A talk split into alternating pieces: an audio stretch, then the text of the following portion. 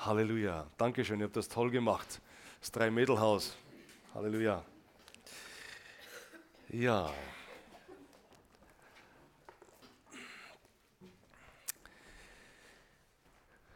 Wir haben hier gesungen, ganz in deiner Nähe, in deinem liebenden Arm zu sein. Und das wollen wir, oder? In der Nähe Gottes, in der Nähe in seiner Gegenwart sein, ihn, ihn erleben, ihn berühren können. Und natürlich kann man sich das nicht immer so vorstellen, so richtig. Ne? Als, auch als Christ oder als, als Mensch hier auf Erden, wie kann man Christus berühren? Wie kann man in seine Gegenwart, in seine Nähe kommen? Wie kann man mehr von ihm erfahren? Und doch merken wir, es ist Stück für Stück. Ja? Es ist Stück für Stück die Begegnung Christi. Je mehr wir uns mit ihm abgeben, je mehr wir mit ihm Zeit verbringen, umso stärker wird Christus in uns. Aber es gibt noch etwas, noch etwas, das auch stark ist. Wir haben hier auch ein paar Mal gesungen, hoppla, ein paar Mal gesungen vom Himmel. Ja? Himmel, Erde, vom Himmel wird gern gesungen. Ja, jetzt haben wir es. Und äh, wir als Christen singen gern vom Himmel. Wir wissen, da ist etwas da, das mehr ist als auf dieser Erde. Das ist alles, was hier auf Erden ist, ist alles so vergänglich. Ja? Das haben wir gewisse Zeit, freuen uns dran, aber dann irgendwann kommt der Zeitpunkt, wo wir sagen, okay, jetzt aber muss es mehr geben als nur das hier auf Erden. Ne? Jetzt irgendwo, irgendwann kommt der Punkt, wo wir, wo wir über diese Erde hinausschauen, wo der Himmel nahe oder näher kommt. Und ich habe so einen Impuls gehabt, schon ein paar Wochen oder zwei, drei Wochen vielleicht jetzt, äh, über, über die Endzeitrede Jesu ein bisschen nachzudenken und möchte heute und wahrscheinlich dann nächsten Sonntag Fortsetzung davon machen. Wir finden die Endzeitrede Jesu in, in Matthäus 24, in Lukas 21 und in Markus 13. Da könnt ihr das nachlesen. Wir werden das heute jetzt nicht lesen, lesen hier. Das sind drei lange Kapitel. Aber ich gebe euch das einfach als Aufgabe mal mit. Lest darin, lest mal diese drei Kapitel durch in den drei Evangelien. Leben wir nun in der Endzeit? Oder sind das einfach nur so Theorien und Verschwörungstheoretiker, Hirngespinste fromm, frommer Gläubiger, die das sagen, ja, Jesus kommt bald und, und die Endzeit ist und schaut euch mal um, was alles so passiert rund um, um, um uns herum. Gab es nicht immer schon diese verrückten Frommen, die das genau berechnen wollten und sagten, ja, genau, an dem und dem Datum, da wird Jesus wiederkommen, da wird die Erde zerbersten und nichts ist geschehen. Wie werden wir da eingestuft? Und gerade über dieses Thema Endzeit, endzeitliche Geschichte, antichristliches Reich, wie wir auch in der Bibel lesen, da wurde viel gepredigt, viel geschrieben, da wurde viel gewarnt. Und es gibt die Menschen, die sich anmaßen, alles genau zu wissen was die Offenbarung sagt. Genau auslegen zu können, was jedes Bild bedeutet und sofort einzuordnen in jedes Bild heute. Es gibt diese Leute, die das tun. Und andere, die alles ausklammern und sagen, ja, Endzeit, das sind doch nur Verschwörungen. Das kann es ja gar nicht geben. Das ist alles nur bildlich, was die Bibel sagt und was Jesus sagt. Das dürfen wir nicht so ernst nehmen und sorglos in den Tag hineingehen. Ich habe mich gefragt, wie gehen wir als ich nenne uns mal ernstzunehmende Christen, oder? Ich hoffe, wir sind alle ernst zu nehmen ne, und schweben nicht irgendwann an der Decke oder unterm Teppich. Also ganz normale Christen, die Jesus nachfolgen, die Bibel lesen und, und wirklich versuchen, die Bibel so auszulegen, wie, wie es eben sein soll. Und, und vielleicht manche Fragen haben, die wir nicht beantworten können, gerade im Blick auf die Endzeit. Da gibt es Fragen, die wir nicht beantworten können. Ich kann mich noch gut erinnern, als ich Bibelschüler war, also vor ein paar Monaten, nein, vor vielen Jahren. Und ich kam von der Bibelschule, ich sage euch was, ich war der Theologe schlechthin, ich habe alles genau gewusst wann Jesus wiederkommt. Nicht das Datum, aber, aber ich wusste die Endzeit, um das einzuordnen, um jenes einzuordnen. Wir hatten tolle Lehrer und, und ich war mir sicher, genau so und so und so wird es geschehen. Soll ich euch was sagen? Je länger ich Christ bin und je länger ich mich mit dem Wort Gottes beschäftige und auch mit der Theologie beschäftige, umso mehr komme ich zu dem Punkt, ich weiß es nicht. Ich weiß es nicht. Ich weiß manche Dinge einzuordnen und das wissen wir. Davon spricht die Bibel. Aber was genau wann, wie sein wird, wann Entrückung sein wird, wie die aussehen wird, ich weiß es nicht. Eines bin ich mir 100 pro sicher. Jesus kommt wieder. Glaubt ihr das auch? Jesus kommt wieder. Das, das, ist, das ist unbedingt wichtig. Und das sagen ja nahezu alle Christen auf diesem Erdball, egal welcher, welcher christlichen Religion sie angehören.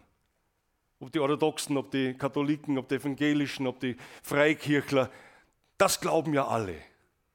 Ob sie es so ernstlich glauben im Herzen, weiß ich nicht, aber sie lernen es zumindest. Jesus kommt wieder. Und das soll uns auch hier vereinen. Äh, wir erwarten Christus, den wiederkommenden Herrn, in Pracht und Herrlichkeit. Als Jesus einmal vor den Augen, äh, damals vor den Augen seiner Jünger emporgehoben wurde, Apostelgeschichte 1 lesen wir davon, da wurde er emporgehoben, sein Auftrag, seine Mission Erde war soweit erfüllt, Golgatha war erfüllt. Er hat das Werk vollbracht, er hat für jeden Menschen, jeden Menschen Erlösung geschaffen. Und nun war sein Auftrag beendet, er wurde aufgehoben von einer Wolke, so ganz schön, so, so einem himmlischen Lift nach oben transportiert, heißt es. Und, und da standen die Jünger nun und, und sahen Jesus nach und, und bah, die, die, das Kinnlade hing ihnen runter. Was passiert jetzt? Jesus geht weg. Und plötzlich standen da zwei Männer in Weiß. Ist auch schön, dass es immer so erwähnt wird, in Weiß. Zwei Männer in Weiß standen da bei ihnen und sagten, Männer aus Galiläa, warum steht ihr hier und starrt zum Himmel? Jesus ist von euch fort in den Himmel geholt worden, aber eines Tages wird er genauso wiederkommen, wie ihr ihn fortgehen habt sehen. Eines Tages wird er genauso wiederkommen. Und wer an die Verheißungen und Versprechungen der Bibel glaubt, weiß, dass, das, dass Jesus das Versprechen einlösen wird. Er wird wiederkommen. Wann, das wissen wir nicht genau. Er hält es jedenfalls ein. Freust du dich darauf, wenn Jesus wiederkommt? Das kann plötzlich sein. Ich habe das gerade diese Tage erlebt. Gestern ist meine, ist meine Schwiegermutter verstorben. Inges Mutter, darum ist sie auch heute nicht hier. Ich habe sie lieben gelernt, kenne sie jetzt schon über, viele, über mehr als 30 Jahre, 35 Jahre oder so. Habe sie lieben gelernt. Die letzten zehn Jahre war sie da in Bürmos bei uns. Und ähm, wir haben immer gebetet und gesagt, Herr, wenn sie heimgehen darf. Sie hat sich mit 81 Jahren bekehrt und ist getauft worden mit 81 Jahren. Ja, ich war bei der Taufe dabei. Schön, das zu erleben.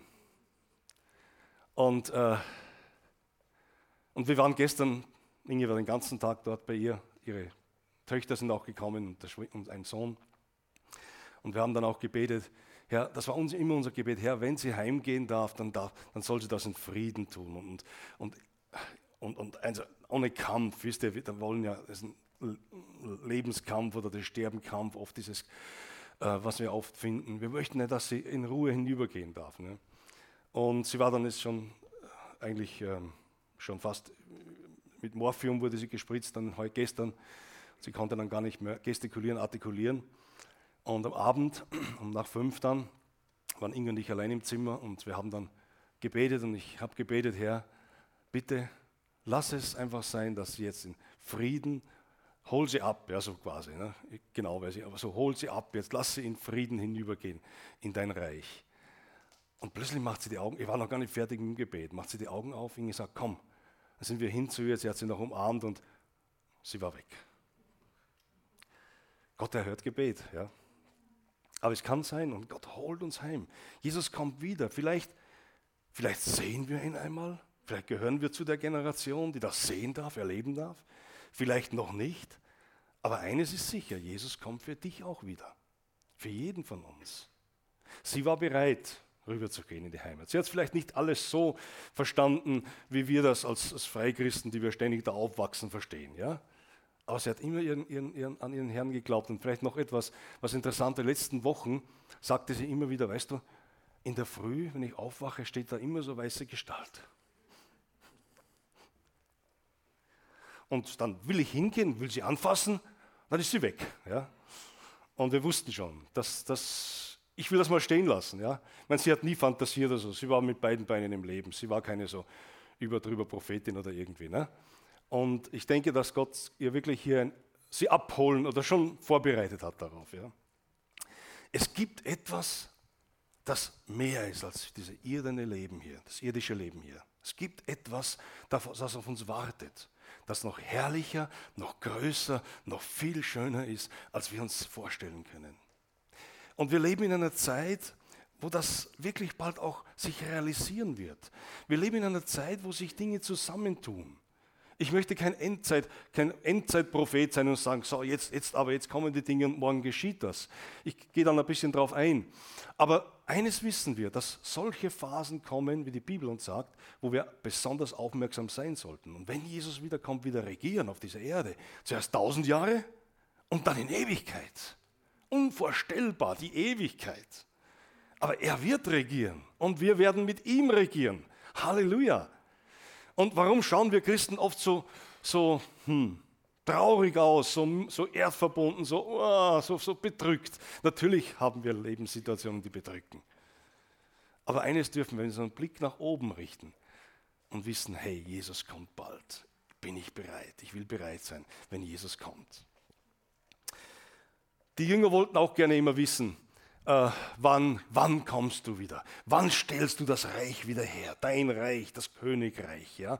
Sie gingen damals noch ein bisschen von Israel aus. Sie waren Juden, die Jünger und dachten, Jesus, wenn er Jesus kommt, wird er sein Reich aufrichten. Wir wissen heute, es geht nicht nur um ein jüdisches Reich, es geht um ein Gottesreich, um das Reich Gottes, das er aufrichten wird.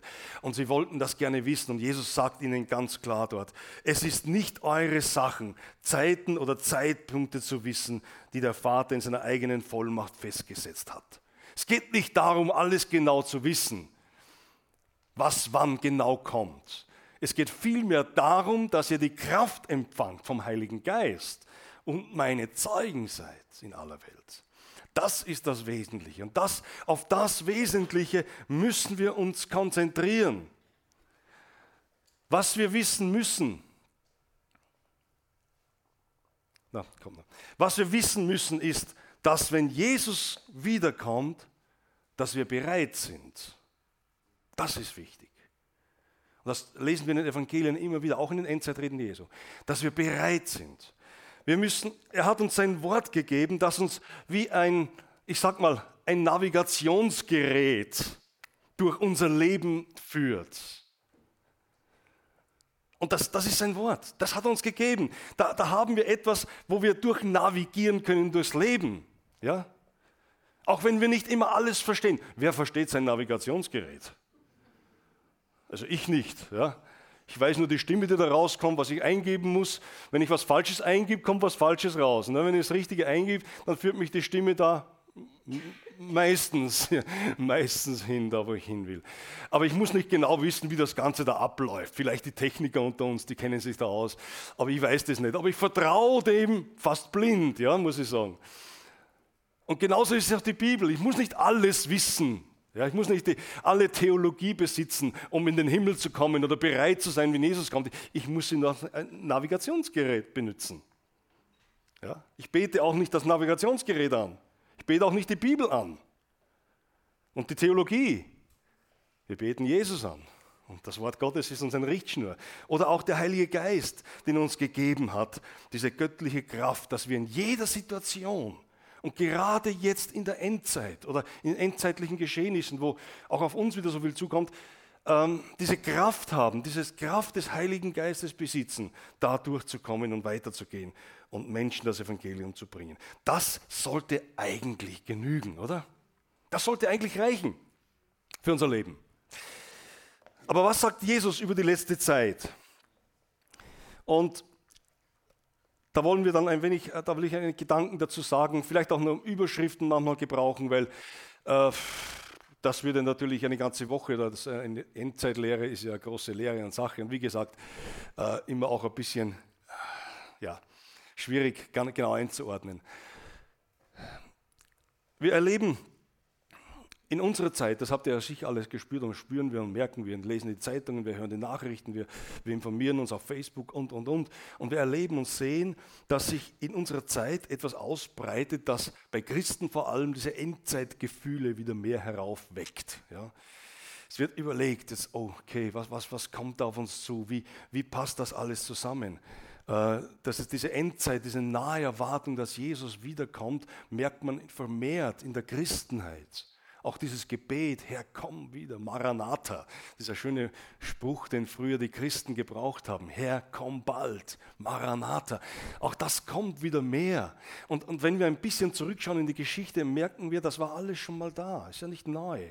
Gerade in dem Form und während des Ersten Weltkrieges, während des Zweiten und vor dem Zweiten Weltkrieg, in dem ganzen Umfeld herum, das ja gar nicht so weit zurückliegt, da war diese, diese, diese, diese, dieses diese Gefühle, diese Endzeitstimmung, sage ich mal, ganz stark da. Ja. Gab es aber auch schon im ersten und zweiten Jahrhundert. Diese Endzeitstimmung, da wo Menschen, wo vor allem Christen sagten, jetzt, jetzt, jetzt ist der Zeitpunkt, alles fügt sich irgendwie zusammen, jetzt kommt Jesus wieder. Und dann kam es, dass diese, diese Erwartung vielfach verloschen ist in den letzten 50, 60, 70 Jahren. Es ging uns sehr gut. Wir waren sehr erdbezogen, wirtschaftsbezogen. Als Christen ging es uns gut. Wir haben, hatten alles und haben alles, was wir brauchen. Da denkt man nicht so sehr an den Himmel, oder? Da denkt man erst dann dran, wenn man krank, arm und, und, und, und vor dem Tod steht. Aber sonst normal auch nicht. Und genau in der Zeit, und jetzt plötzlich, jetzt, jetzt wo die Hunderttausende Flüchtlinge nach Europa kommen. Jetzt, wo die Kriege, die Bürgerkriege, die Terrorkriege, der Terror selbst an unsere Haustüren klopft. Jetzt, wo sich da Dinge auftun in unmittelbarer Nähe, da erwecken oder erwachen wir diese Gefühle, wow, was passiert da eigentlich auf dieser Erde? Was passiert in Europa? Was passiert weltweit? Und wer, wer sich damit auseinandersetzt, mit diesem Geschehen, diesem Weltgeschehen und versucht auch ein wenig hineinzuschauen oder Verbindungen auch hier zu erkennen, der weiß, es ist eine sehr, sehr herausfordernde, aber auch eine sehr starke Zeit, in der wir leben, auf die wir zugehen. Das ist unbestritten. Das sagen Christen wie Nicht-Christen. Man könnte fragen, wann beginnt eigentlich die Endzeit? Wann fängt das an? Hat das 2000 begonnen? Hat das 1900 begonnen? Hat das im Jahre 1000 nach Christi begonnen. Äh, eigentlich könnte man sagen, die biblische Endzeit, von der die Bibel spricht, diese biblische Endzeit begann eigentlich mit der Himmelfahrt Jesu. Ja? Da begann das Ganze. Die Endzeitrese Jesu beginnt ja auch mit dem Tempel, mit der Zerstörung des Tempels. Und, da, und da, von da an kommt über diese Erde wie Wellen diese Endzeit. Da komme ich dann noch kurz später drauf. So, heute, heute und nächsten Sonntag vermutlich möchte ich äh, drei, drei Bereiche ansprechen. Das erste, einen kurzen Überblick geben über die Endzeitreden Jesu. Was hat Jesus gesagt oder Endzeitrede Jesu? Wir sagen das meistens in der Mehrzahl, äh, weil wir ähm, ja, denken, es sind drei Evangelien, aber wahrscheinlich war es eine, eine große Endzeitrede, die Jesus gehalten hat. Dann das zweite, eine prophetische Stimme aus dem letzten Jahrhundert hören lassen. Da gibt es eine Prophetie aus dem Jahre 1968 von einer norwegischen Frau. Manche von euch kennen diese, haben die gelesen. Die kam vor einigen Wochen mal auf meinem Bildschirm. Und ich habe hab sie zum ersten Mal gelesen.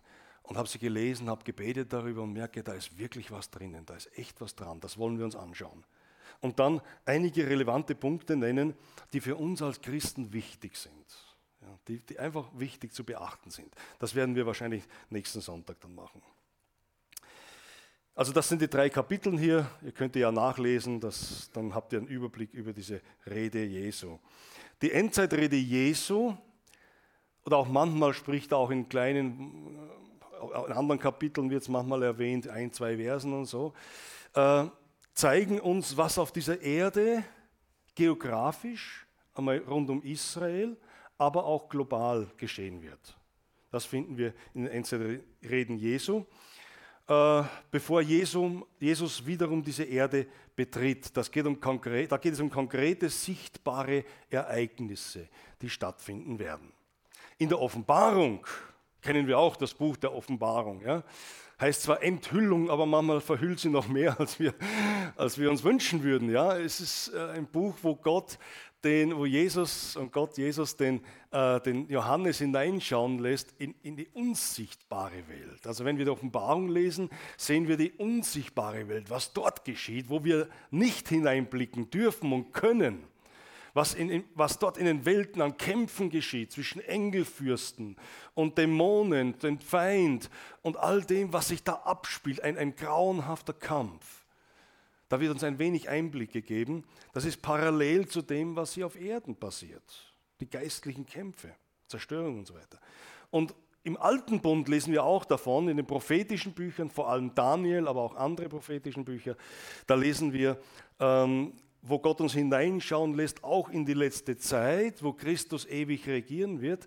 Aber da wird auch sehr viel bildhaft gezeigt. Da muss man sich dann wirklich auskennen und muss dann auch mit dem Neuen Testament auch zusammenschauen und den Weg finden, was Gott damit meint. Aber hier sehen wir bereits schon äh, vieles, was da verborgen ist, ein wenig hinein durch Bilder.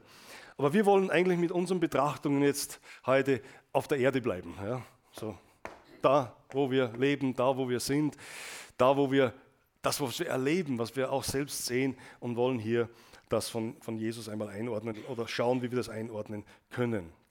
Ich möchte zunächst einen Überblick geben und über sieben Bereiche gliedern. Also auch hier, wie gesagt, ein paar Überschriften, nur sieben Bereiche, was Jesus sagt über die Endzeit. Das erste ist, es beginnt damit, dass er von der Zerstörung des Tempels spricht. Damals in Jerusalem, da stand ja der Tempel noch. Und während Jesus gelebt hat, da, da wurden ja in dem Tempel wurden Opfer dargebracht. Es wurde dieses alttestamentliche Judentum wurde ausgeübt dort in Jerusalem, Opferungen und all dem. Und, und Jesus erlebt das ja mit. Und das ist ja auch der Punkt, als er mit den Jüngern dort am Tempel ist, dann geht er auf einen anderen Berg rauf, auf den Hügel außerseits von äh, Jerusalem. Sie schauen den Tempel an, die Jünger schwärmen von diesem Gebäude, das offenbar ein ganz gigantisches Bauwerk war und damals. Und Jesus sagt, Leute, nicht ein Stein wird auf dem anderen bleiben. Ja? Alles, da wird alles, der, der, wird völlig vernichtet werden. Die Jünger können das nicht fassen, schlagen die Köpfe, die, die, die Hände über den Kopf zusammen und sagen, aber Jesus, das gibt's doch nicht. Wir haben so viel Kriege erlebt in den letzten Jahren. Die Makkabäerkriege lagen noch ein paar hundert Jahre hinter ihnen. Da war so viel los, nicht einmal ein paar hundert Jahre, kurz hinter ihnen. Und äh, das kann doch nicht sein. Und Jesus sagt, das wird aber geschehen. Und wir wissen, diese Aussage Jesus, diese Prophezeiung ist ja auch gleich mal eingetreten. Es waren nur, nur ein, paar Jahr, ein paar Jahre, ein paar Jahrzehnte dazwischen. Im 70 nach Christi wurde der Tempel wirklich zerstört. Die römischen Herrscher sind gekommen, haben Israel ganz annektiert und haben äh, Verwüstungen hinterlassen, haben den Tempel niedergerissen. Und so wie Jesus sagte, ist es buchstäblich geschehen, dass kein Stein auf dem anderen blieb, weil das Gold, da war ja viel Gold im Tempel. Und durch die, die, die, mächtigen Brände, die da gelegt worden sind, ist das Gold flüssig geworden und hat sich zwischen die Steine eingesetzt. Und die wollten das Gold nicht hier lassen. Das haben sie jeden Stein auseinandergenommen, um jeden, jeden äh, Batzen Gold noch mitnehmen zu können. So viel zu biblischer Prophetie, wie genau und exakt auch Jesus hier das voraussagt. Ein Zeichen dafür, dass er sagt, okay, und wenn ihr das seht, wisst, es werden noch andere Dinge kommen, die sich genauso erfüllen werden. Viele, manches hat sich erfüllt, manches geht heute noch in Erfüllung. Das, das Zweite ist, Jesus spricht einige Male in der Endzeitrede davon, dass seine Jünger sich nicht verführen oder täuschen lassen sollen. Auch das spricht er, das könnt ihr finden, wenn ihr dort lest, in, der, in diesen Endzeitreden Jesu. Äh, warum? Weil so viele Verführer aufstehen werden, sagt Jesus. Und wir wissen von, ich weiß nicht genau ist die exakte Zahl, aber ich weiß von Hunderten von Kreuzen, die aufgestellt, aufgestellt wurden nach, nach Jesu Kreuzigung, also in, in, in, dem Umfeld der Einnahme Jerusalems damals, 17 nach Christi, wo viele, viele Märtyrer gestorben sind. Jesus sagt, es werden viele Verführer kommen, aufstehen, falsche Christusse, Propheten. Und das geschah bereits im ersten Jahrhundert, dass hier falsche Christusse kamen und sagten, nein, ihr müsst mir nachfolgen. Ich habe das Evangelium, ich habe das Evangelium. Es gab, es gab falsche Evangelien, die im Umkreis waren. Es wurde, es wurde viele Verführung, geschah schon im ersten Jahrhundert. Und bis, bis heute eigentlich, gerade im christlichen Bereich, es gab noch nie so viele Religionen wie heute. Heilsversprechungen, ne? diese Kirche, diese Kirche, diese Religion, diese Religion. Allein in den christlichen Religionen, die dir das Heil versprechen. So musst du glauben, so musst du und so weiter. Wir sehen, Jesus warnt uns davor und sagt, äh, lasst euch nicht täuschen, lasst euch nicht verführen. Ähm, wir werden gewarnt, alles am Wort Gottes oder ermahnt und, und ermutigt, alles am Wort Gottes zu prüfen und nicht einfach so zu übernehmen. Niemand kommt zum Vater als durch mich, sagt Jesus einmal, ganz klar. Ist ein, ein, ein Kompass für uns. Ne? Ist ein Kompass, eine, eine Navigation, wo ihr sagt, hey, denkt daran, zum Vater im Himmel kommt ihr nur durch mich. Jesus Christus, das Kreuz ist der Schlüssel, ist der Durchgang zum ewigen Leben. Und daran sollen wir festhalten. Wisst ihr, selbst, selbst die viel gepriesene ökumenische Einheit, die es gibt und die stark im Entstehen ist, darf Christus als die Wahrheit nicht ersetzen oder verdrängen. Soll ein Warnzeichen für uns sein. Einheit ist okay. Und ich glaube, es ist wichtig, dass wir auch mit Christen verschiedene, verschiedener Kirchen, christlichen Kirchen Einheit haben. Aber es darf nie Christus und die Wahrheit in Christus ersetzen. Das ist ganz klar. Da warnt Jesus. Das dritte, was Jesus sagt in der Endzeit, oder was wir herausfinden aus der Endzeitrede Jesu ist, äh, wir erkennen zwei Fokusse. Das erste ist Israel und das zweite ist die globale Welt. Und das gilt wichtig, es ist wichtig, dass wir Dinge auseinanderhalten. Ähm, nicht, nicht alles, was Jesus sagt, gilt allen. Manche meinen, alle Prophezeiungen, ob das jetzt auch im Alten Testament und so ist, die für Israel sind, gelten, automatisch der Gemeinde Jesu. Und bringen eigentlich da eine falsche, ich sage mal eine ungesunde Lehre oft hinein. Wenn man das Gleiche übernehmen will, was Israel bekommt. Jesus sagt auch hier, spricht auch hier, ihr könnt das nachlesen, von Bereichen, die nur Israel betreffen. Das Volk Israel betrifft. Auch das nationale Volk Israel, wie es heute lebt. Ja, auch das, das ist gemeint, das, werden wir, das sehen wir dann, gerade wenn es da um den Sabbat geht. Ich glaube, ich komme dann noch später drauf. Ähm, Jesus erwähnt das und es gibt Dinge, die, die, die, die, die er für uns, für seine Gemeinde sieht. Zum Beispiel der, der Tempel. Der Tempel war hauptsächlich für Israel bestimmt. Oder wie ich erwähnte, der Sabbat, das Fliehen am Sabbat. Er, er, spricht dort in der Endzeitrede Jesu, wenn diese Dinge anfangen zu geschehen, dann flieht aber betet, dass es nicht am Sabbat geschieht, geht ja uns nicht an als Christen, weil wir haben den Sabbat ja nicht in dieser Weise. Versteht ihr? Also ganz klar, wie Jesus Dinge anspricht. Und das ist wichtig, dass wir das wissen. Auch die, aber auch die gesamte globale Welt, wenn es um all die Bedrängnisse und Katastrophen geht, da möchten auch manche sagen, ja, das ist alles für Israel. Äh, manchmal ist es, manche versuchen dann immer wieder diese Dinge auf Israel zu schieben und den Segen auf uns. Hätten wir gerne, gell? Aber nein, so ist es nicht. Diese Bedrängnisse kommen über die ganze Welt und wird die ganze Christenheit auch mit betreffen. Christus spricht von verschiedenen Wellen, die über diese Erde hinweggehen. In der Offenbarung werden diese Wellen auch Wehen genannt. Habt ihr schon gelesen, gell? Wehen. Ja, und, und, es nimmt Bezug ein wenig auf, auf Schwangerschaft, wo es auch diese Wehen gibt bei einer schwangeren Frau. Es ist ähnlich äh, das Symptomatische an den Wehen ist, dass sie zunächst leichter sind, in größeren Abständen kommen und später zunehmend stärker werden und in kürzeren Abständen eintreten. So ist es ja bei der Schwangerschaft. Ich habe noch nie geboren und habe nicht vor, das zu tun, aber das wurde, man, man also das ich, wurde mir, man, mir gesagt. So, so, so soll es sein. Ich weiß nicht, ihr habt geboren, ihr, ihr wisst das wahrscheinlich. Aber das ist symptomatisch. Und wisst ihr, genau ähnlich. Die, die, Bibel nimmt da diesen, diesen Vergleich und es war damals genauso wie heute. Ja, das hat sich ja nicht geändert. Äh, die Bibel nimmt den Vergleich und sagt, genauso wird es geschehen, auch mit den endzeitlichen Dingen. Sind wie Wellen. Ja? Die ersten Wellen sind, kommen lang auseinander und, und etwas seichter, bis sie dann in kürzeren Abständen kommen, größer werden, tsunamihaft. Ne? Und immer wieder kürzer werden. Und dann wird es ja am dramatischsten, ne? auch für die Frauen dann zur Geburt hin. Da wird es auch am dramatischsten, ne? am härtesten der Herausforderung. Das müssen wir Gott sei Dank Männer nicht ja, über uns gehen, ergehen lassen, ne? weil wir eben da sind wir nicht so stark wie die Frauen. In der Endzeit wird uns das alles ein wenig betreffen, mehr oder weniger. Ja? Da kommen dann Wellen, da kommen Dinge auf uns zu, wo, wo, wirklich, äh, wo uns wirklich berühren werden. Und ich glaube, dass wir wieder in so einer Zeit, so einer Welle leben. Ich glaube das sehr stark. Eine Welle, die jetzt kommt, wieder, ob es die letzte Welle ist, ist es, noch, ist es noch nicht, das kann ich euch auch sagen. Die letzte Welle ist es noch, jetzt noch nicht. Ich will nicht sagen lange nicht, aber jetzt noch nicht. Ja, aber es ist eine Welle, die, die wir annehmen sollen, wo wir in der Bibel forschen sollen und sagen, hey, was passiert da? Hat das damit zu tun? Man sagt ja immer wieder, Erdbeben und, und Katastrophen gab es ja immer schon. Kriege gab es ja immer schon. Ja. Ich glaube, jemand hat mal berechnet, dass es auf der Seite, die, seit es die Menschheit gibt, 30 Tage gegeben hat, wo es global keinen Krieg gegeben hat. 30 Tage. Ja. Ich weiß nicht, ob man das damals so berechnen hat können, ob das dann überhaupt noch stimmt, ob nicht dann noch zwar irgendwelche Völker es noch bekriegt haben. Versteht ihr? Aber Kriege hat es immer gegeben, Katastrophen hat es auch immer gegeben. Ja? Jesus spricht auch von Katastrophen damals das sie gegeben hat. Aber sie werden immer intensiver und stärker und in kürzeren Abständen. Und das ist das, das äh, und, und, was noch kommt, es werden, was wir, wie wir das auch spüren und merken, wenn wir aufpassen, immer mehr Menschen, also fast Massen von Menschen mit hineingezogen. Nicht nur Einzelne, sondern Massen von Menschen. Und das soll uns schon zu denken geben. Wir lesen in der Endzeitrede Jesu, ähm,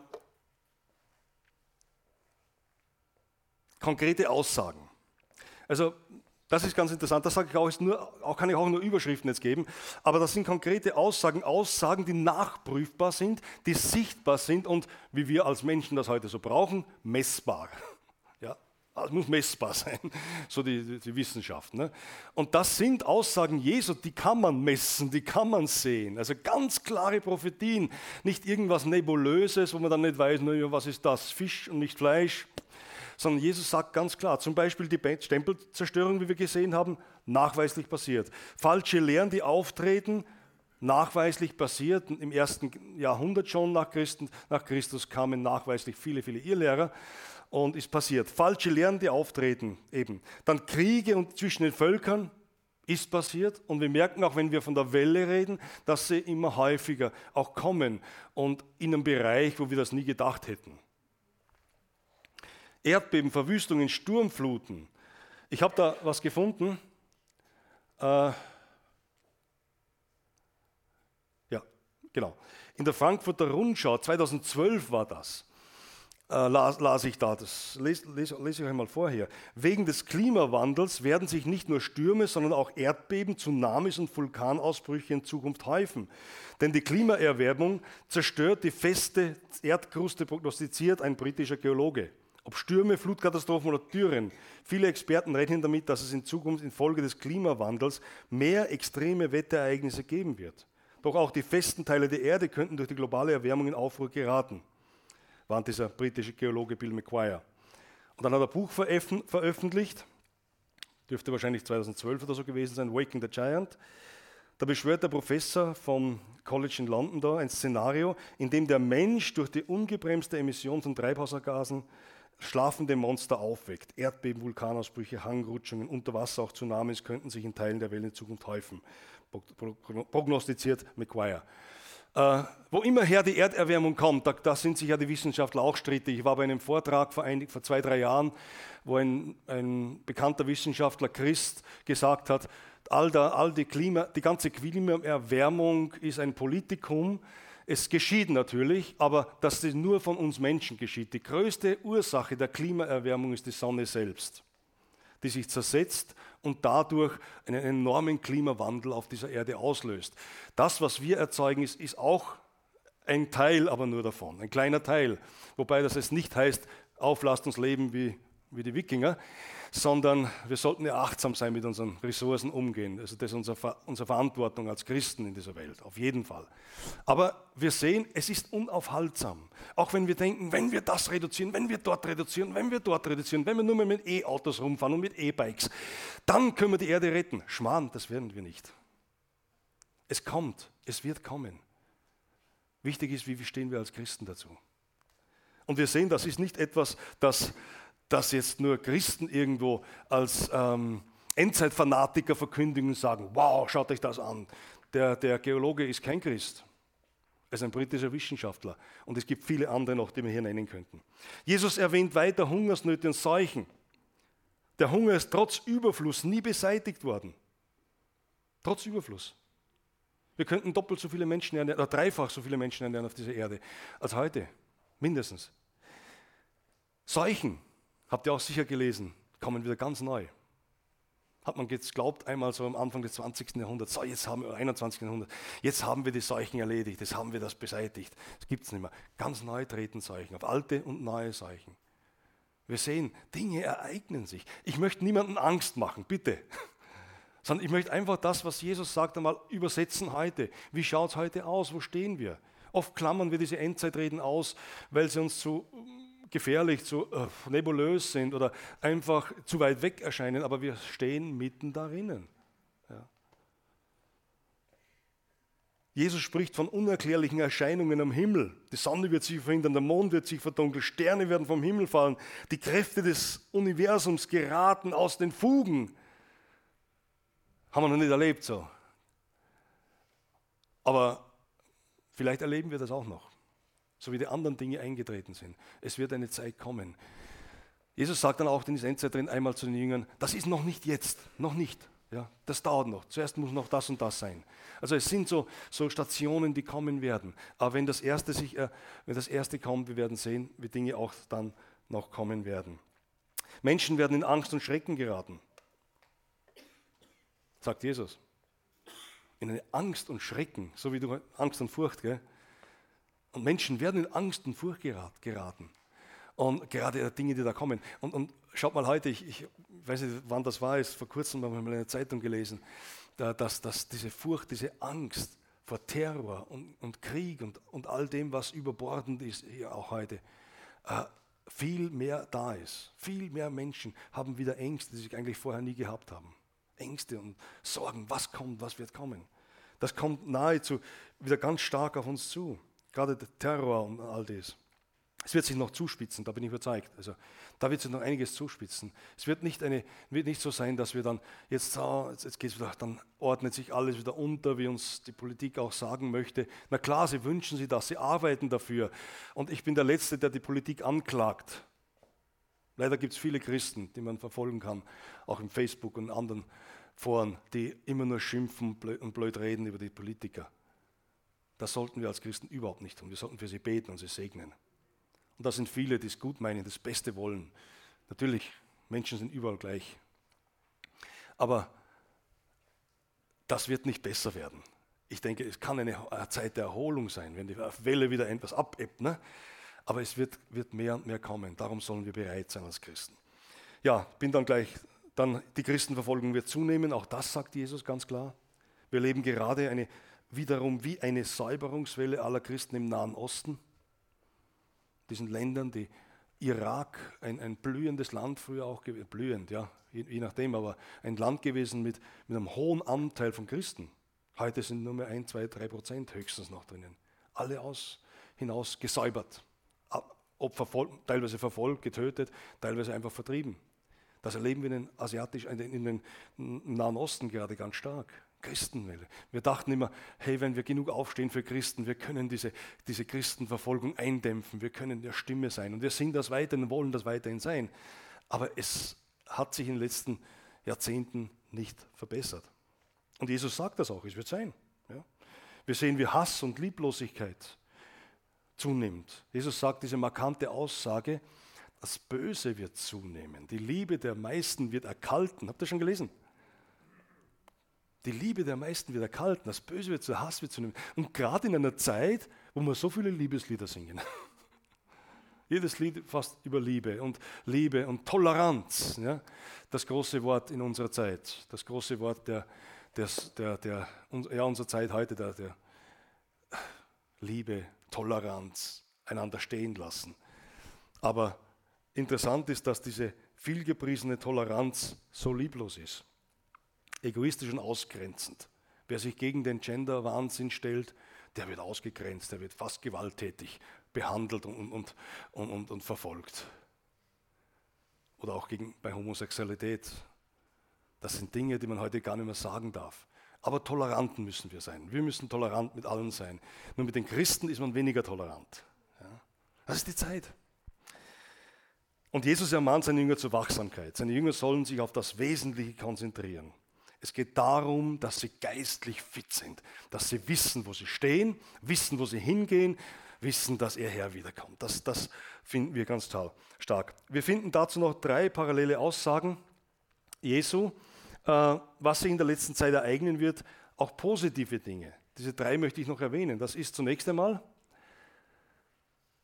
das Evangelium wird allen Menschen verkündigt werden. Das ist das Positive, auch in der Endzeit. Jesus sagt, hey, die Christen ziehen sich nicht zurück und werden nicht, was weiß ich, äh, ja, klagen nicht und verstecken sich in Höhlen und, und irgendwo, sondern die Christen werden da sein, sie werden das Evangelium verkündigen. Das sagt er hier so klar. Ja. Dieses Evangelium des Reiches wird gepredigt werden.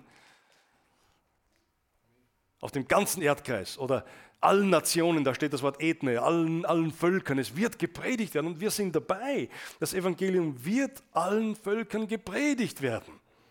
Und es ist es, es, es, ist im Wirken, es ist im Wirken. In wenigen Jahren werden alle Völker und Völkergruppen mit dem Evangelium, Evangelium erreicht sein. In wenigen Jahren. Was vor 50 Jahren noch undenkbar war, ist heute mit den Massenmedien und Möglichkeiten, äh, die wir heute haben per Internet und, und, und, Satellit oder was immer auch, möglich, die Völker zu erreichen, in einem viel kürzeren Abstand als die 2000 Jahre zuvor. Es ist möglich. Und darum ist die Mission auch so wichtig, dass alle Völker erreicht werden. Alle Völker hier in unserem Land, Völker, die jetzt in Völkergruppen zu unseren, in unsere Länder drängen und kommen, aber auch Völker, die noch unerreicht sind in unerreichten Gebieten dieser Welt. Darum ist Mission nicht, darf Mission nicht etwas sein, das nur einer Missionsgesellschaft zugeschrieben wird. Die machen schon. Und einmal im Jahr kommt ein Missionar und Ah, ja, schön, dass er da ist, jetzt müssen wir wieder Geld mitgeben für die Mission, schon wieder was geben. Das ist total falsch verstanden. Mission ist etwas, das soll in der Gemeinde leben. Das eigenes Thema jetzt, ich gehe nicht näher darauf ein, aber es ist wichtig, dass wir missionarische Gemeinde sind, die im Herzen hat, alle Völker zu erreichen. Es gibt Gemeinden, die haben sogar ganze Völkergruppen ähm, adoptiert. Ja, gesagt, okay, diese Völkergruppe, da gibt es noch kein Evangelium, lässt sich alles halt rausfinden. Von kleinen Völkergruppen von 150 Personen bis zu größeren Völkergruppen. Da wollen wir beten dafür, da wollen wir geben dafür, da wollen wir alles dran setzen, dass dort Missionare hinkommen. Oder wie immer auch. Mission, das Evangelium wird kündet werden. Es gibt heute ca. 16.000 Völker und Völkergruppen weltweit und man rechnet etwa, dass 5 bis, na, 6 bis 7.000 an die 7.000 schon erreicht sind mit dem Evangelium. Es fehlt noch eine Menge, aber wie gesagt, das kann in kurzer Zeit geschehen. Dann, was Jesus dann noch sagt, ist, sein Kommen wird plötzlich geschehen. Plötzlich, ohne Vorwarnung. Ja? Da wird nicht vorher in der Presse stehen, hey, achte darauf, nächste Woche um die und die Zeit wird Jesus wiederkommen. Schade, wäre ja schön, wenn wir so einen Beamer hätten dann. Ne? So für nächsten Sonntag oder irgendwie, Achtung, nächsten Sonntag. Ich glaube, unsere Kirche würde voll sein. He? hey, wir haben absolut, absolut äh, äh, eine, eine, Nachricht, eine geheime Nachricht vom Himmel bekommen, die ist absolut sicher, die wissen nur wir. Jesus kommt morgen wieder. Alle sind da. haben wir nicht. Aber eines wird sein, Jesus kommt wirklich ohne Vorwarnung. Er schreibt das dort. Menschen werden beim Schlafen sein. Sie werden auf dem Bett liegen, sagt, sagt Jesus. Andere werden in der Arbeit sein. Andere werden vielleicht beim Sport irgendwo sein, im Hobby nachgehen im Fußball noch gerade schießen wollen, das letzte, das Tor, und dann kommt Jesus wieder. Jesus, warte ein bisschen, das Tor möchte ich nicht schießen. Es wird plötzlich sein, dass Jesus wiederkommt. Das sagt Jesus. Das sagt er uns. Wie ein Blitz aufleuchtet, so wird er erscheinen. Wow. Und, und für diejenigen, die, die sagen können, hey, ich, mein Leben ist in Ordnung vor Gott. Ich habe Vergebung erlangen. Ich hab, mir ist vergeben, ich bin, ich bin sein Kind. Ich lebe in seinem Wort. Ich, ich, für den wird das eine Freude sein. Da habe ich keine Angst vor morgen oder übermorgen. Ich darf wissen, hey, wenn Jesus heute wiederkommt, Jesus, ich bin bereit. Ich bin bereit. Und ich wünsche mir, dass jeder das von uns sagen kann, dass du es auch sagen kannst. Hey, ich bin bereit. Ich mag mich nicht konzentrieren auf all diese irdischen Dinge, die mich so vereinnahmen. Ich möchte mich einfach auf Jesus konzentrieren und all die anderen Dinge machen, ja, wie Luther sagt. Und Und ich wüsste, dass morgen, morgen der Herr wiederkommt oder die Welt untergehen würde, ich würde heute noch ein Bäumchen einpflanzen. Ich würde nicht sagen, nee, jetzt, jetzt warte ich nur mehr, bis der Herr kommt. Er wird es genauso machen, genauso wollen wir es tun. Wir wollen unserer Arbeit nachgehen, unsere Familien versorgen, wir wollen das Beste tun, was wir können in diesem Leben, aber wir wollen warten und wissen, Jesus, du kommst bald, ich bin bereit. Ja? Und das Letzte, das Jesus hier sagt, Christus wird kommen in Macht und Herrlichkeit. Auch das ist gewaltig. Ja? Er kommt nicht mehr wie ein Baby, so ganz unscheinbar, leise auf diese Erde. Hallo, ich bin auch da, wenn ihr mal Zeit habt, schaut mal vorbei. Sondern Jesus wird kommen in Macht und Herrlichkeit. Und dann heißt es hier, Lukas 21, 27, dann werden sie den Sohn des Menschen kommen sehen in einer Wolke mit Macht und großer Herrlichkeit. Was immer das dann bedeutet und sein mag. Ich meine, alles zusammengenommen auf dieser Erde, was Macht und Herrlichkeit ausmacht, ist ein Klacks gegen das, wenn Christus am Himmel erscheinen wird und dann alle Menschen in einem Augenblick sehen werden, Christus, der König Jesus Christus ist da. Wahnsinn. Ich kann mir das gar nicht vorstellen. Aber Leute, das steht in der Bibel.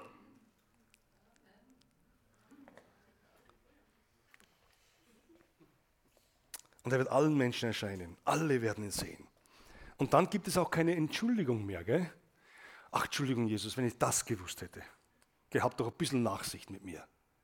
Wir, leben, wir reden immer von einem liebenden Gott. Der liebe Gott. Aber ich sage euch was, den, den lieben Gott, den gibt es nicht. Es gibt einen Gott der Liebe. Aber diesen lieben Gott, der alles übersieht und letztendlich über alles drüber wischen wird, weil er alles so sehr liebt, wird es nicht geben. Gott ist auch Richter. Jesus, unser Heiland und der, der uns in seine Arme nimmt, ist auch einmal Richter. Das ist ein anderes Thema dann, vielleicht ein anderes Mal. Aber er wird auch kommen zu richten. Und da müssen wir wissen, wem wir dienen wollen. Und dann heißt es, und seine Engel werden die Auserwählten sammeln von der Erde. Jetzt sage ich mal was Gefährliches als Pfingstler. Ich weiß nicht, wie das mit der Entrückung ausschaut. Vielleicht ist das die Entrückung. Ich weiß es nicht. Aber eines weiß ich, wir sollen bereit sein, es kann jederzeit sein, dass Jesus wiederkommt. Und er wird sie sammeln und sie werden mit ihm gehen.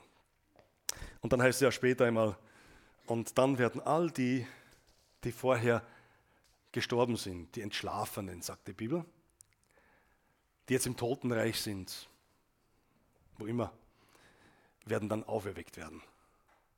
Und wir mit ihnen. Sie kommen gar nicht zu spät. Also sie, haben nicht, sie haben keinen Vorteil uns gegenüber, sage ich mal so. Wir werden gemeinsam entrückt werden, wir werden gemeinsam zu ihm hinkommen. Äh, aber das ist, das ist die Hoffnung, die wir haben. Nun, was hat das mit der Hoffnung zu tun?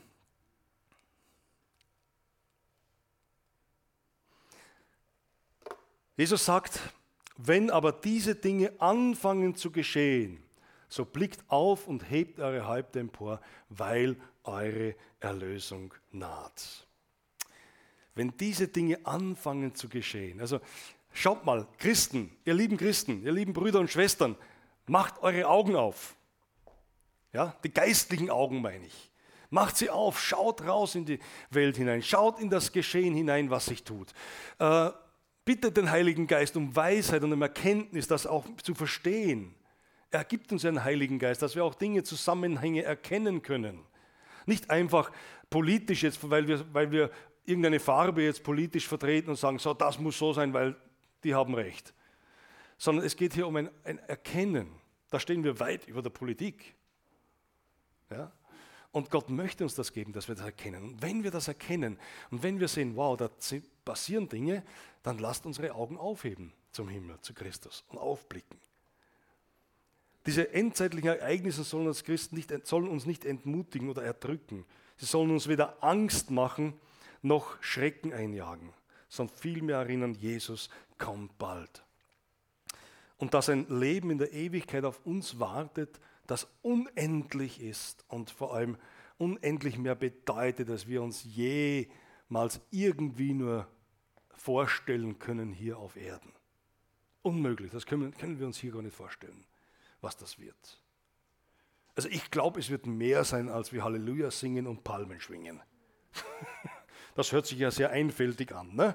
würden wir Menschen sagen. Aber wenn ich meinen Gott anschaue, wie kreativ der ist und was der, was der alle Wissenschaften, die er über die, die, heute alle Wissenschaften, die es gibt, sind ja von ihm gestiftet, sonst gäbe es ja keine Wissenschaft, bräuchte es ja keine Wissenschaften nicht. Ne? Und die sind noch lange nicht am Ende mit dem zu erforschen, was es alles gibt.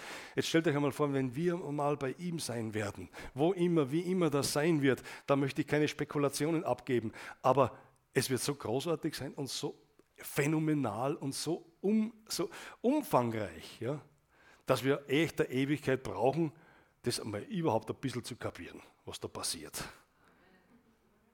Und Ewigkeit heißt ja auch nicht irgendwas Abgeschlossenes, sondern Ewigkeit bedeutet ja vom Wort her von Zeitalter zu Zeitalter. Es ist etwas, das sich immer wieder erneuert und wiederum anders wird. Wenn Jesus einmal merkt, hm, die fadisieren sie jetzt, aber dann sagt er, komm, jetzt gehen wir in die neue Ewigkeit hinein. Jetzt gehen wir in den nächsten Schritt. Wow, hey, wer möchte da nicht schon bald beim Herrn sein? Paulus schreibt, und wir haben diese Hoffnung, ja, wir haben diese Hoffnung. Und ich komme jetzt zum Schluss. Äh, Paulus schreibt im, Epheser, im Epheserbrief, das wird auch im Himmel besser funktionieren. Gut. Äh, in ihm seid auch ihr, als ihr das Wort der Wahrheit des Evangeliums und eures Heils gehört habt, gläubig geworden und versiegelt worden mit dem Heiligen Geist der Verheißung der ist die Anzahlung auf unser Erbe, auf die Erlösung seines Eigentums zum Preise seiner Herrlichkeit. Warum sage ich das? Weil wir in Christus die Erlösung haben. Wir sind erlöst. Nicht mehr und nicht weniger. Durch das Kreuz. Wir, wir sind erlöst von Christus. Aber Paulus sagt hier, und dass selbst diese Erlösung, die so fix ist und so, so klar ist und so umfangreich ist, Leib, Seele und Geist mit einschließt, unser ganzheitliches Leben einschließt, hier auf Erden schon, ist nur Angeld, ist nur Anzahlung von dem, was noch kommen wird an Erlösung. Wir fixieren uns so auf, diese, auf, dieses an, auf die Anzahlung. Ja? Also ich glaube, keiner von uns hat genug, wenn du ein Auto verkaufst und gibt dir jemand eine Anzahlung von 100 Euro und sagt, das andere kommt später, sagen, ja, macht ja nichts, die Anzahlung genügt mir schon. Oder? Wer würde sagen, reicht mir, das andere brauche ich nicht. Hauptsache ich habe die Anzahlung, das andere ist nicht so wichtig. Nein, im Gegenteil, wir wollen die Anzahlung, aber wir wollen dann das Ganze haben, weil das Ganze ja uns gehört. Und genauso ist es hier mit der Erlösung, ihr Lieben. Die Erlösung, wir haben ein Angeld, wir haben einen Bereich dieser Erlösung jetzt schon, aber da kommt noch etwas, das wir erst sehen, wenn wir bei ihm sind. Und das ist ungleich größer und mächtiger. Und darum brauchen wir nicht immer nur so erdbezogen sein. Ne? Wenn es nicht so klappt in unserem Leben, wie es klappen sollte. Wenn wir nicht geheilt werden, weil, weil Heilung glauben und ich glaube an Heilung. Wenn Dinge nicht passieren, wenn wir mal keinen Job haben. Wisst ihr, es gibt noch viel mehr als das. Das wartet auf uns. Und das ist ein Angeld. Aber Angeld heißt auch schon, dass das andere mit eingeschlossen ist. Das heißt auch schon.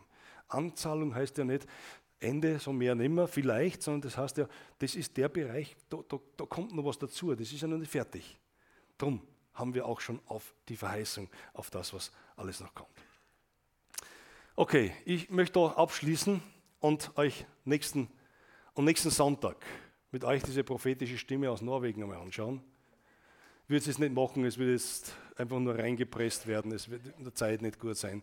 Wir wollen uns nächste Woche diese, diese prophetische, prophetische Stimme anschauen, die ganz klar und deutlich in unsere Zeit hineinspricht. Eine alte Dame, 1968, da hat es vieles noch nicht gegeben, was seit, seit damals gibt. Und was sie da sieht, von Gott her, für unsere Zeit, ist einfach phänomenal. Und ist etwas, wie Jesus seine Endzeitrede sagt, was er euch sagt, das geschieht. Und da werden wir sehen, wenn wir das lesen, das geschieht. Manches ist noch ausständig, aber es geschieht schon zum großen Teil. Und das wollen wir uns anschauen und uns vorbereiten drauf. Und ich möchte uns einfach ermutigen, äh, lest einmal diese Endzeitkapitel durch von, je, von, von Markus, äh, Markus, Matthäus und, und, Lukas und lest einmal durch, beten durch und, und äh, denkt darüber nach, betet darüber und nächsten Sonntag machen wir da weiter möchte nur mit uns beten, ich möchte keinen Aufruf machen, ich möchte einfach nur beten mit uns und, äh, und die, aber die Gelegenheit geben, wenn heute jemand da ist, der sagt, Mensch, das hat mich schon wirklich, das hat mich wirklich berührt. Das ist was, was mir einfach jetzt eingegangen ist und ich weiß nicht, ob ich, ob ich, ob ich sagen kann, wenn Jesus morgen kommt, bin ich bereit. Vielleicht denkst du, ich weiß nicht, ob ich bereit bin. Ich habe mein Leben noch nicht Jesus übergeben oder ich habe da noch nicht Vergebung erlebt oder ich, ich lebe in, ich lebe in Sünde. Ich lebe in Unvergebenheit. Dann sollte die Gelegenheit sein, einfach zum Gebet.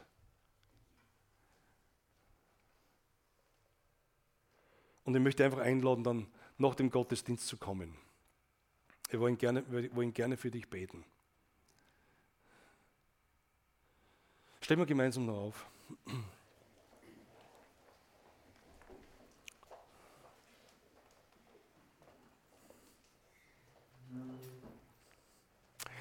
Halleluja. Danke, Jesus, für diese Hoffnung, die wir als Christen haben dürfen. Danke für diese großartige Hoffnung für die Zukunft, für heute und für die Zukunft, dass wir wissen dürfen, du kommst wieder her. Und dass, dass wir nicht in eine Zeit hineinlaufen, wo Ungewissheit da ist, wo wir nicht wissen, auf was, uns, was auf uns zukommt, sondern dass du uns in dem Wort so klar sagst, dass diese Dinge kommen werden und wir einfach wachsam und bereit sein sollen, Herr. Danke dafür, Jesus. Danke, dass du uns da so klar dein Wort verkündigst, Herr, und dass du uns hineinnimmst, Herr, und dass du uns aufrufst, dass wir ganze Sache mit dir machen, dass wir nicht nur äh, halbe, halbe Christen sind, dass wir nicht nur einfach dir so nachlaufen oder, oder betatscht werden wollen von dir oder, oder einfach ein tolles Leben führen wollen mit dir, sondern dass wir wirklich ganz und klar, klar und ganz dir nachfolgen, Herr, ganz und gar. Herr, ich bete einfach, dass du uns da berührst und dass du uns da begegnest, Jesus, dass du uns da deine Gnade schenkst, Herr, jeden Tag neu, Herr, und Gerade jetzt auch, Jesus. Und ich bete für jeden von uns hier, die da sind, Herr. Ich bete für jeden, der da ist und auch für Leute, die, die unsicher sind, die jetzt, die sagen, ich brauche mehr von dem. Ich möchte beten, Herr, dass du ihnen begegnest, dass du ihnen jetzt gerade ins Herz hineinstreust, Herr, ihnen das Verlangen gibst danach, diese, diese Entscheidung zu treffen, dir ganz nachzufolgen, für die ganz da zu sein, Herr. Und, und ihr Leben nach dir auszurichten, Jesus. Dass jeder von uns heute hier sagen kann, ich weiß, wenn du wiederkommst, ich bin bereit und ich kann meine Augen aufheben zu dir und wissen, Jesus kommt bald. Danke, Jesus, dass du das wirkst in uns, Herr, und dass du uns da die Gnade schenkst, dass wir unser, unser Ziel, unser Trachten, Herr, viel mehr auf das Reich Gottes ausrichten, als wir auf diese Welt und auf unser Leben und all das rundherum, Herr, was auch so schön ist, Herr. Wir wollen es auf dich ausrichten. Wir wollen zuerst nach dem Reich Gottes trachten und nach seiner Gerechtigkeit und all die Dinge, die uns dann zufallen lassen dürfen von dir. Danke dafür, Jesus. Danke, dass wir zu dir kommen dürfen, dass wir etwas erwarten dürfen, das enorm mächtig ist und herrlich ist, das wir nie erfassen werden hier auf Erden, aber was wir einmal sehen werden, Herr. Danke für deine Erlösung. Danke für das Kreuz. Und danke, dass du uns zu Zeugen machst, Herr, in dieser Welt, dieses, dieses Zeugnis von Jesus weiterzugeben, allen Menschen, bevor das Ende kommt. Danke dafür, Herr. Amen.